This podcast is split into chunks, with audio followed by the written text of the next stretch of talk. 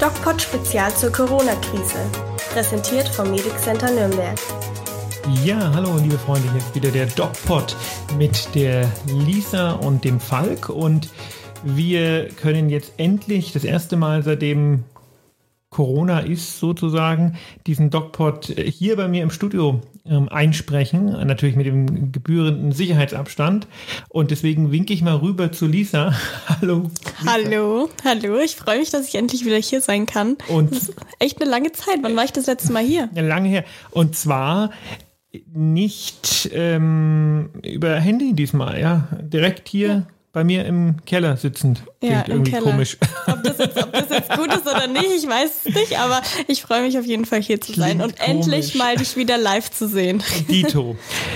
Lisa, du hattest äh, was auf dem Herzen, was wir heute gemeinsam besprechen wollten. Ja, also es gibt zwei Themen, die ich gern besprechen wollen würde. Und zwar ist es zum einen das Thema ähm, ja Corona in den Schulen, Masken in den Schulen. Es wird ja jetzt ab Montag wieder abgesetzt, dass Masken im Unterricht getragen werden müssen. Wie viel, das wusste ich gar nicht. Ähm, und äh, zur Sache steigende Zahlen, weil aktuell ist es ja wieder so, dass wir über die 2000 kommen. Ähm, eigentlich sollte das ja nicht sein. Es ist noch schönes Wetter und die Leute sind eigentlich noch nicht in den Räumen drin. Und vielleicht kann man auch noch was zu dem Thema der, dieser Superspreaderin in Garmisch-Partenkirchen sagen, die ja am Ende tatsächlich nur drei Leute angesteckt hat. Wirklich? Nur drei Leute. Also okay. Also so super war der Spread tatsächlich nicht. Wie, wie, wie kamen dann die Berichte auf äh, über 100 Infizierte? Das weiß ich nicht und das ist äh, das waren 100 Getestete okay. und, oder Hunderte und das weiß ich nicht und das ist natürlich insgesamt äh, auch unklug, wenn wir darüber sprechen, wie wir in der Corona-Zeit ähm, PR machen, weil natürlich das den Corona-Leugnern und den Skeptikern äh, Tür und Tor öffnet. Ne? Ja. Um, ähm, jetzt muss man sagen, okay. Äh, das war trotzdem nicht gut, was die gemacht hat und es hätte ja was passieren können und jetzt ist aber glücklicherweise nicht so viel passiert. Nichtsdestotrotz, dieser Arzt zum Beispiel, der trotz Corona in die Praxis gegangen ist, der hat ja doch einige Menschen angesteckt und dem drohen jetzt bis zu zehn Jahre Gefängnisstrafe. Wahnsinn. Aber wie kommen denn, also jetzt, wenn ich jetzt ähm, die Medien lesen würde und da steht 100 Infizierte durch Superspreaderin, so stand es ja wirklich in der, in der Presse. Da gehe ich ja davon aus, okay, die hat jetzt Hunderte angesteckt. Wieso ja, schreibt bin die ich Presse auch davon das so? ausgegangen. Das weiß ich nicht und das ist sicherlich auch ja, ein Problem oder nicht so gut. Mhm. Da muss man bestimmt ähm, auch mal kritisch, wir haben das ja auch in unserem ähm, Montagstelegramm besprochen und da muss man sicherlich mal überlegen, wir sagen immer äh, die Quelle, aber die Quelle per se muss sich dann schon mal überlegen, ob man da nicht etwas zurückhaltender berichten sollte. Denn wie gesagt, das öffnet ja den ganzen Leugnern und Skeptikern, Skeptikern in Anführungsstrichen, Tür und Tor. Ja, apropos jetzt Superspreaderin, äh, es wurde dann auch in den Medien berichtet, dass sie eine angemessene Strafe bekommen soll. So, ähm, Strafe Finde ich ein bisschen übertrieben, muss ich sagen. Nee, ich finde es richtig. Völlig äh, unabhängig davon, wie viele Leute die angesteckt hat, mhm. stand sie ja unter Quarantäne. Und wenn ich unter Quarantäne stehe, muss ich mich daran halten, weil was ist denn mit den ganzen anderen Leuten, die unter Quarantäne stehen, sich daran halten, die dadurch vielleicht Verdienstausfälle haben oder die ihre Familien nicht sehen können oder die halt einfach 14 Tage ihr Haus oder ihre Wohnung nicht verlassen dürfen. Die halten sich dran und eine einzelne Person hält sich nicht dran und gefährdet damit trotzdem Hunderte. Also ich meine, sie ist ja damit durchs Nachtleben gezogen. Mhm. Insofern finde ich schon, dass man da, ähm, ich bin jetzt kein Jurist, aber man sollte ja. schon eine äh, vernünftige Strafe. Also ich finde schon, das sollte man ins Strafrecht rüberziehen. Ja. Ja. Also ich sage auch, ja, natürlich Strafmaß, ja, schon in einer gewissen Weise. Äh, ich finde es aber irgendwie blöd, wie das in die Presse gezogen wird. Ähm, natürlich muss man da eine Aufklärung machen äh, über die Sachen, die schief laufen, aber äh, ja, finde ich irgendwie nicht so geschickt. Nee, war, war, war nicht geschickt. Ne? Ja. So ähm, nach dem Motto, ja, der Turm ist umgefallen. Nee, er steht doch noch. Ja. Also, das ist äh, nicht gut und mhm. ähm, alle anderen, die dann die ganze Zeit gesagt haben, Häuser fallen nicht um, sagen dann, nee, wir haben ja jetzt doch recht, Häuser fallen nicht um. Also ganz unclever, ganz unklug und ähm, in einer gewissen Weise auch vermutlich äh, nicht so leicht nachvollziehbar. Genau. Kommen wir zu, genau, kommen wir ja. zu deinem Thema, die Schulen. Siehst ja. das wusste ich gar nicht, dass das ab Montag wieder abgeschafft ist, diese Maskenpflicht. Mhm. Ja, es ist abgeschafft. Also es ist jetzt zwei Wochen gelaufen, seit dem Schulstart eben die zwei Wochen, außer die Erstklässler, meine ich, sind davon ausgeschlossen gewesen. Ähm, meinst du, es war sinnvoll, äh, das einzuführen oder meinst du, es ist vollkommener Unfug? Weil wenn die ähm, Menschen oder die Schüler, sage ich jetzt mal, am Platz sitzen, sollte es ja eigentlich kein Problem sein. Das ist ja wie in den Restaurants im Endeffekt. Naja, also wir haben ja schon öfters über dieses Thema Aerosole gesprochen. Mhm. Und wer lüftet denn alle zehn Minuten so einen Klassenraum? Insofern kann das schon sein, dass sich da jemand ansteckt, wenn es jemand anders hat, weil sich einfach das Aerosol verteilt. Aber das kann auch mit Maske sein. Das macht es ja nicht, ähm, nicht, es macht es weniger wahrscheinlich, aber nicht komplett unwahrscheinlich und ganz interessant. Ich habe vorhin meine Tochter vom Kindergarten abgeholt und eine, ja, eine befreundete Mama getroffen. Mhm. Und deren Kind in dieselbe Kindergartengruppe geht wie meine Tochter und wir kennen uns schon seit pff, über zehn Jahren.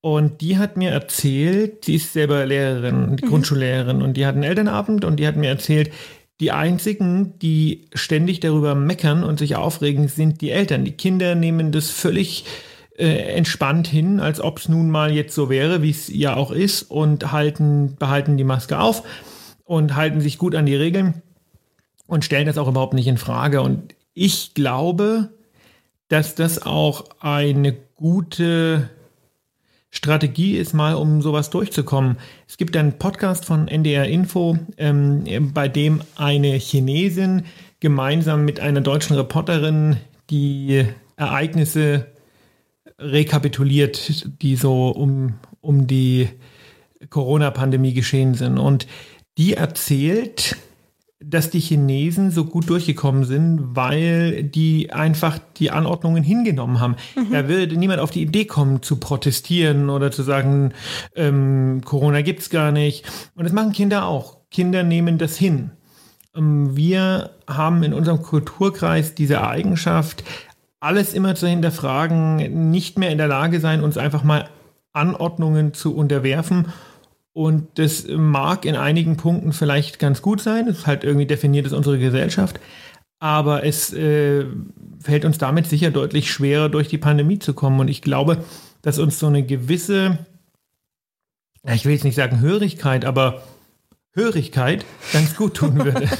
ja, also ich sag mal, ähm, klar, die Chinesen die sind damit aufgewachsen, die haben das schon in ihrem ja, im Kulturkreis schon so involviert. Und das Interessante ist ja, dass diese Chinesin in dem Podcast gesagt hat, dass sie möchte, dass ihr Kind in China aufwächst, obwohl die schon elf Jahre hier ist und einen deutschen Mann hat, sagt sie, dass die Kinder hier so lernen, so ähm, kritisch zu denken, das möchte sie für ihr Kind nicht. Mhm.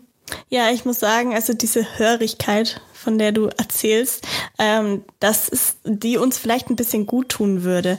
Es ist, ähm, ja, wie gesagt, die Leute sagen ihre Meinung. Es muss nicht immer alles gut sein, das verstehe ich schon auch. Aber ich denke, aktuell ist es halt einfach die Situation, dass Masken helfen. Und ähm, wir werden jetzt in der Zukunft äh, erfahren, ob diese Maskenpflicht in der Schule etwas gebracht hat oder nicht. Ja, wir werden sehen. Ich glaube aber, so schlimm war das tatsächlich nicht. Und so viele Infektionen in Schulen gab es offenkundig jetzt auch nicht.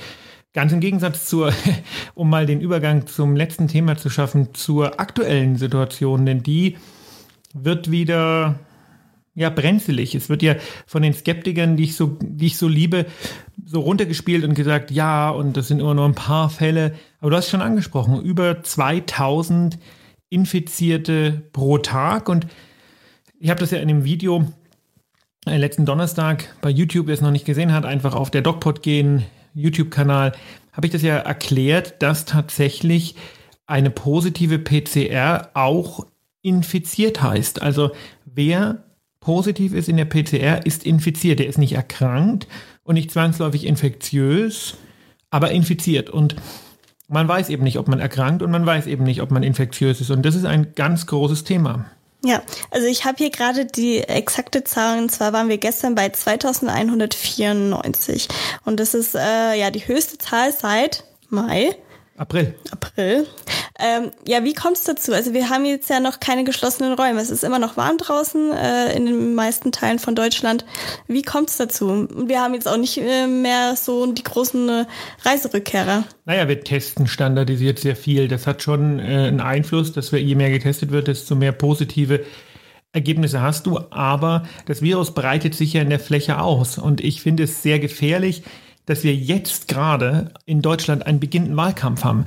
Weil, schau dir mal an, Hessen hat äh, gestern die ähm, Beschränkungen für Altenheime komplett beendet. Mhm. Jetzt versuchen sich natürlich äh, die ganzen ja, Profileure, die äh, irgendwie Bundeskanzler werden wollen, beziehungsweise die Parteien, versuchen sich jetzt eben zu profilieren und versuchen jetzt eben zu ähm, sich, sich zu überbieten in ja, in, in, in Maßnahmen, die aber laut dem aktuellen Deutschland-Trend in der breiten Bevölkerung gar nicht gewollt sind. Aber das Problem ist, weil die ganzen Irren so laut brüllen, werden Maßnahmen unternommen, die eine absolute Übergewichtung dieser Corona-Gegner ähm, ja, die das Gefühl einer Übergewichtung geben, ja, weil ähm, irgendwie 90 Prozent der Deutschen will keine Lockerungen und ein großer Teil, nicht der Großteil, aber ein großer Teil möchte sogar noch strengere Regeln haben. Mhm.